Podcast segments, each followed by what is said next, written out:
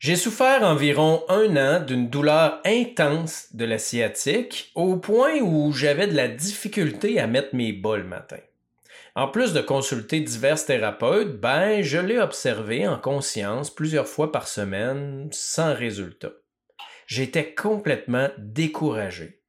Et puis un soir du mois de juin 2019, j'ai observé en conscience une crise d'anxiété. Il s'est littéralement produit un miracle. Bienvenue dans Hypnoconscience.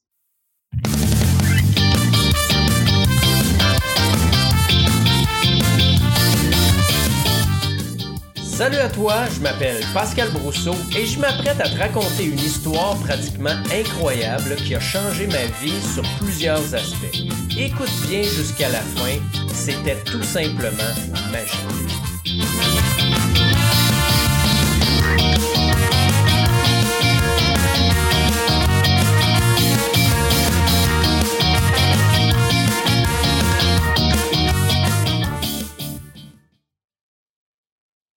Les gens qui n'ont aucune douleur physique n'ont absolument aucune idée à quel point ils sont bien et légers dans leur corps. J'ai souffert pendant près de 30 ans de douleur au dos, mais c'est quand la douleur de la sciatique a disparu que j'en ai pris vraiment conscience.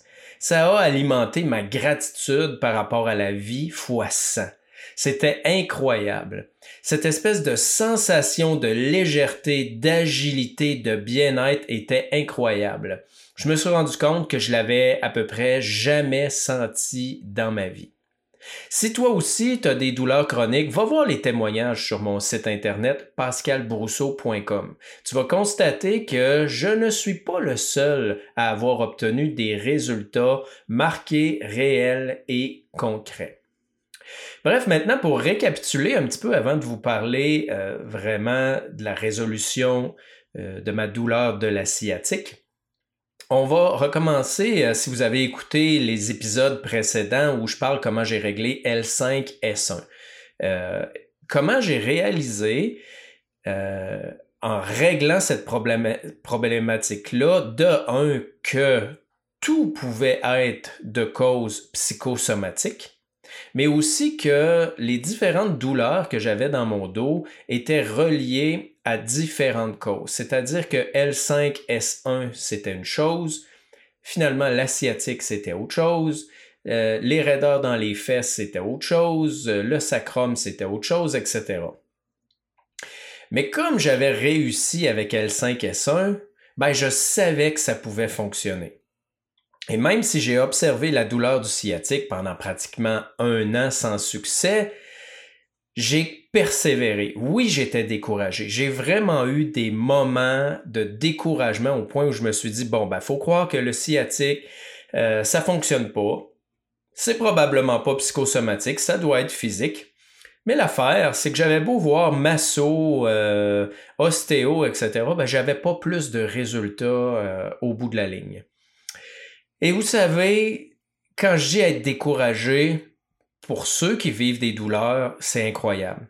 Juste embarquer ou débarquer de ma voiture, c'était une souffrance intense. Bon, faut dire que j'avais un Honda Civic, donc on est très bas, mais c'était douloureux. Marcher était douloureux. Mettre mes bas, c'était douloureux. Et là, je vous parle pas le matin se lever du lit et descendre les escaliers. Déjà qu'avec le matin, on est comme à froid, on n'est pas réchauffé, tout est raide. Je descendais les escaliers littéralement comme un petit enfant. Là. Vous savez, une marche à la fois, toujours du même pied qui descend. Euh, C'était rendu euh, complètement ridicule. Mais un jour, quelque chose est arrivé et j'ai eu accès. J'ai eu accès à cette mémoire-là qui avait été réveillée et qui se logeait au niveau de la douleur euh, de la sciatique. Pour vous raconter rapidement, je suis dans une formation, euh, je rencontre la personne qui organise la formation, on discute ensemble et on se rend compte qu'on a une amie en commun. On parle de cette amie-là et elle me dit Est-ce que tu as rencontré son nouveau conjoint, son nouveau chum Et là, j'étais un peu sous le choc parce que je me dis Mais voyons, ça fait 15 ans et plus qu'elle est avec le même. Et je n'étais pas au courant de ça. Et pour moi, c'était le couple, entre parenthèses, idéal. Le couple qui allait toujours rester ensemble. Et suite à cette nouvelle-là, je me suis mis à faire une crise d'anxiété. Et quand j'ai observé ça, je me suis dit, non, ça fait pas de sens. Pourquoi je fais une, crise d'anxiété? Je l'aime bien, cette amie-là, mais en quelque part, je m'en fous de sa vie, là. Je me fous de savoir avec qui elle est réellement. C'est juste une nouvelle comme ça. Et c'est là que j'ai réalisé qu'il y a quelque chose qui allait pas. Comment ça se fait que je faisais une crise d'anxiété comme ça en ayant appris ça? Bien sûr, avec l'expérience que j'avais de l'observation consciente, ben, j'ai pas commencé à réfléchir très longtemps. Rapidement, je me suis tout simplement mis à observer en conscience cette crise d'anxiété-là. Je suis revenu chez moi, il devait être environ 5 heures de l'après-midi, et j'ai commencé à observer. Et quand je vous dis observer, c'est pas que je me suis assis euh, sur une chaise ou sur un divan, les yeux fermés, que j'ai fait que ça. Parce que ça a duré, et tenez-vous bien, 9 heures. J'ai observé cette crise d'anxiété-là pendant 9 heures de temps. Donc, vous comprendrez que je ne suis pas resté assis 9 heures de temps. Peu importe ce que je faisais, la cuisine, aller marcher avec mon chien, aller faire du tai chi sur le bord du fleuve, j'avais constamment une partie de mon attention qui était tournée vers la crise d'anxiété et qui l'observait. Et oui, j'ai trouvé ça long 9 heures. Oui, à certains moments, j'ai dit, OK, c'est invivable, il faut que je me change les idées, je vais prendre une coupe de vin, quelque chose comme ça, juste pour me changer les idées et sortir de ça, parce que le cœur veut nous sortir de la poitrine. Bon, ceux qui ont déjà fait des crises d'anxiété vont savoir de quoi je parle mais j'ai continué à persévérer. un certain moment, alors que je faisais mon tai chi au bord du fleuve, j'ai réalisé qu'il y a une partie de moi qui ne comprenait pas l'impermanence des choses, mais c'était très subtil. Et j'ai continué, et ce n'est que rendu aux petites heures du matin, vers une heure et demie de la nuit, deux heures, que j'ai perçu que je me sentais comme un enfant de 4 ans. C'était vraiment un feeling, une impression, une intuition. Je m'ennuyais de ma mère, alors que je m'ennuie jamais vraiment de ma mère habituellement. Je m'ennuyais de mon ex-femme, alors que je m'en ennuyais pas depuis déjà un bon moment. Alors j'ai trouvé ça bizarre, mais comment ça se fait que je m'ennuie? Comment ça se fait que je me sens comme un enfant de 4-5 ans? Alors, j'ai continué à observer cet état de fait-là, cette impression-là qui était montée. Et tout à coup, j'ai réalisé comme un message encore subtil. Cet enfant-là ne comprenait pas l'impermanence de l'amour. Comment ça se fait une journée, l'amour est intense, inconditionnel, immortel, et l'autre journée, c'est terminé? Comment ça se fait qu'un jour on m'aime, et l'autre journée, on ne m'aime plus. Alors j'ai utilisé la magie de l'imagination, hein, essentiellement l'auto-hypnose. Donc j'ai imaginé m'asseoir avec cet enfant-là de 4 ans que j'étais. Et par des images, des mots, euh, je lui ai fait comprendre que sur cette terre, l'amour se transforme. L'amour est impermanent. En fait, il ne disparaît pas il change tout simplement. Je lui ai fait imaginer la Terre qui tourne, les saisons qui passent, les années qui passent, pour lui faire comprendre que sur cette Terre, tout est en constante transformation.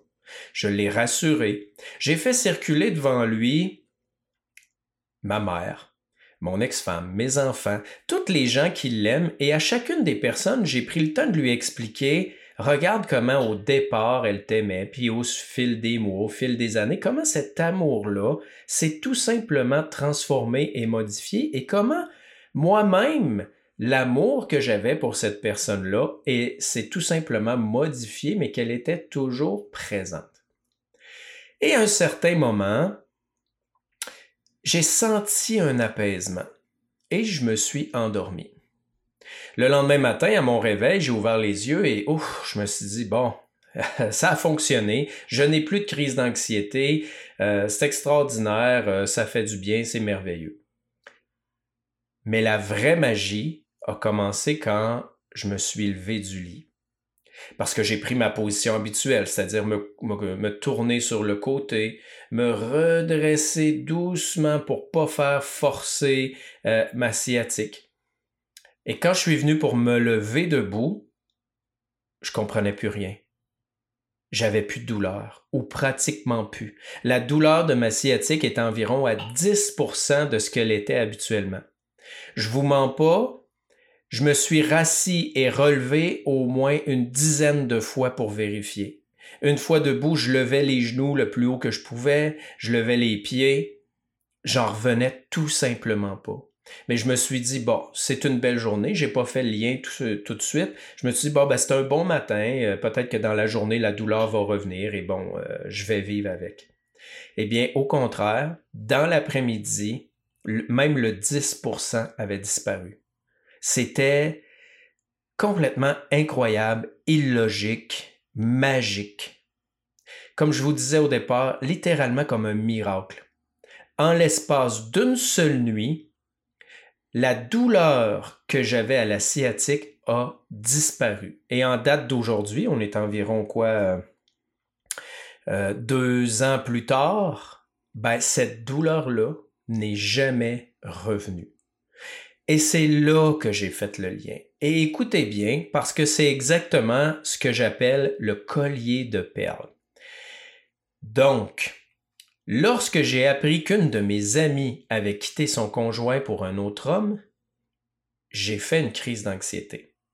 Et je me suis demandé, mais ma douleur de la sciatique, ben en fait, j'ai réalisé, je le savais déjà, mais c'est comme revenu à ma conscience, la douleur du sciatique a commencé après que ma femme m'ait quitté pour un autre homme. Alors voyez-vous le lien? Et tout ça m'a ramené à l'âge de 4 ans dans cette espèce d'émotion où je ne comprenais pas l'impermanence de l'amour. Et je me suis demandé, mais qu'est-ce qui s'est passé à 4 ans?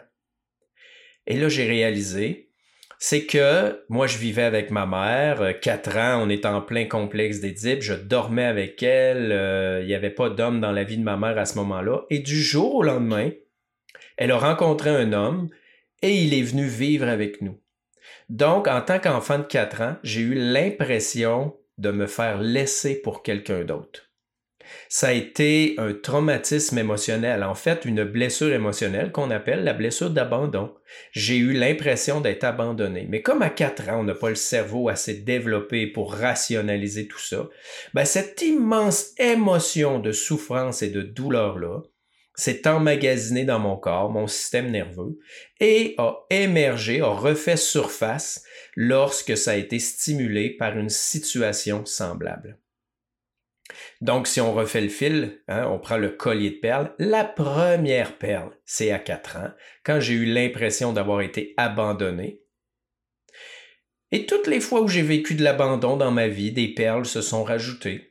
Et il y a eu une perle qui était plus grosse que les autres lorsque ma femme m'a quitté, qui a réactivé émotionnellement tout le bagage de l'enfant de 4 ans, ce qui s'est euh, conclu par une somatisation, hein, une manifestation dans le corps d'une émotion, et c'était une douleur de la sciatique.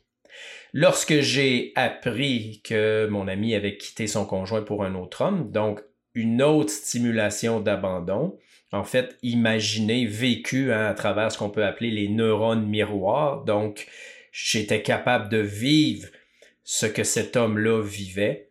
Ben, ça a créé une crise d'anxiété. Et c'est via cette porte-là que j'ai eu accès à la première perle. Et qu'est-ce qui s'est passé quand j'ai défait la première perle hein, ou apaisé la blessure d'abandon? Ben, c'est le collier au complet qui s'est vidé. C'est-à-dire que l'émotion est disparue, les douleurs physiques sont disparues et même certains patterns relationnels qui étaient installés dus à cette blessure-là. Et ça, c'est fascinant parce que c'est plusieurs semaines plus tard que je me suis rendu compte que je n'étais plus attiré par le même genre de femme. Et ça, c'est complètement fascinant. Parce qu'en fait, cette blessure-là faisait de moi euh, quelqu'un qui avait peur d'être abandonné, donc, j'avais tendance à être attiré par des femmes euh, un peu plus fusionnelles, euh, un peu plus dépendantes affectives, parce que ces femmes-là me mettaient sur un piédestal et étaient très engagées. Donc, ça venait un peu moins stimuler cette peur-là d'être abandonné. Mais une fois que cette blessure-là a été apaisée, je n'avais plus cette peur-là. Donc, qu'est-ce qui ressortait? du comportement de ces femmes-là, ben, c'était plus le côté euh, possessif, jaloux, envahissant, euh, fusionnel, euh, qui, qui n'allait pas du tout, du tout avec mes valeurs de liberté. Et les femmes qui avant me faisaient peur et ne m'attiraient pas, qui étaient plus type caractère fort, femme fonceuse, indépendante de carrière, ben maintenant ces femmes-là m'attiraient. Et ça, c'était fascinant de constater à quel point le changement pouvait être profond et à différents paliers, à différents niveaux. Cette transformation-là a littéralement changé ma vie. Et après en avoir parlé autour de moi, ben, il y a des gens qui étaient, qui vivaient ce, type de douleur-là, et je me souviens d'une qui m'a dit, oui, je le sais, euh, ma médium me le dit, euh, c'est une blessure d'abandon que je porte et c'est pour ça que j'ai une douleur du sciatique. Et là, je lui ai demandé, mais est-ce qu'il y a quelque chose qui a changé maintenant que tu le sais? Bien sûr que non, parce que savoir ne suffit pas. Ça sert à rien de savoir et c'est pour ça que j'ai une relation amour-haine avec euh, les types euh, grands dictionnaires des malaises et maladies. C'est toujours intéressant de nourrir notre connaissance, notre mental, de savoir que telle douleur veut dire quelque chose. Mais ça change absolument rien. Ça ne vous donne pas accès à votre propre inconscient pour modifier les choses au niveau euh, implicite, hein, au niveau de la mémoire implicite, pour avoir vraiment des changements profonds au niveau euh, neuronal et on va dire énergétique, parce que le mental influence l'émotionnel, l'émotionnel influence l'énergétique et l'énergétique influence le physique. Alors, je vous invite vraiment à arrêter de vous nourrir juste de connaissances et je vous challenge, je vous lance le défi de passer à l'action et d'essayer cette fameuse observation consciente-là. Malheureusement, souvent les gens, après 10 minutes, disent il se passe rien. Quand vous aurez fait 9 heures, comme j'ai fait, vous pourrez dire OK, ça fonctionne pas. Mais je vous le dis, j'ai mis de côté 80% de tout ce que j'ai appris en croissance personnelle, en spiritualité dans les 20-25 dernières années pour en fait focuser sur hypnose, observation consciente et résistance aux mécanismes de défense. Ces trois choses-là ont changé ma vie fois 1000 comparativement aux 20 dernières années. Donc vraiment, je vous invite à l'essayer, à passer à l'action. Si vous avez besoin au départ d'accompagnement, parce que je sais que souvent, comme on n'est pas habitué à ça, ben, je vous invite à me contacter, euh, soit par euh, Facebook ou euh, Facebook Pascal Brousseau Hypnoconscience ou sur mon site internet pascalbrousseau.com donc, en espérant que cet épisode-là t'a amené à comprendre certains mécanismes de ta psyché, mais surtout que ça te motive à passer à l'action. Si c'est le cas, ben, oublie pas de t'abonner et de partager pour inspirer le plus de personnes possible à cheminer vers leur bien-être. N'hésite pas à m'écrire euh, aux mêmes coordonnées que je t'ai données plus tôt, pascalbrousseau.com, si tu as des questions ou si tu veux en savoir plus euh, sur mes services. Merci immensément de m'avoir écouté comme ça jusqu'à la fin. Je te souhaite vraiment un bon cheminement et à bientôt dans les prochains épisodes.